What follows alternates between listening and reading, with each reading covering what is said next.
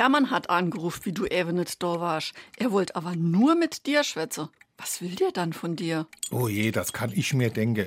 Die suche noch dringend jemand für am Samstag zur Phaseneröffnung. Unerstetig und fang sowas noch immer an. Dann haben wir de dickste Balava, Freundchen. Es ist ja nur, weil der Uwe jetzt länger ausfällt und sie han niemand auf die Schnelle.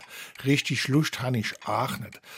Aber so ein Sitz im Elferrad, das tät mir schon gut gefallen. Im Leben machst du doch nicht mit und huckst dich in der Elferrad. SR3. Warum wir so reden. Wie man schwätze. Der Elferrat gehört zu jeder Kappensitzung dazu und das schon lange. Den Begriff gibt es mindestens seit der rheinischen Karnevalsreform im Jahr 1823. Warum aber ausgerechnet elf? Die Elf ist erstmal die närrische Zahl.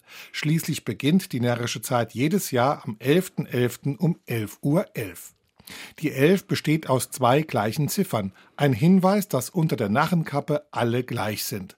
Es werden im Karneval keine Unterschiede gemacht. Und jetzt kommt die Französische Revolution ins Spiel.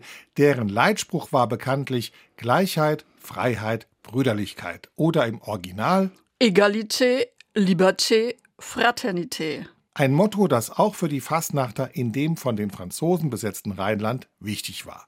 Und wenn man von Egalité, Liberté, Fraternité. die Anfangsbuchstaben aneinanderreiht, kommt elf raus. SR3.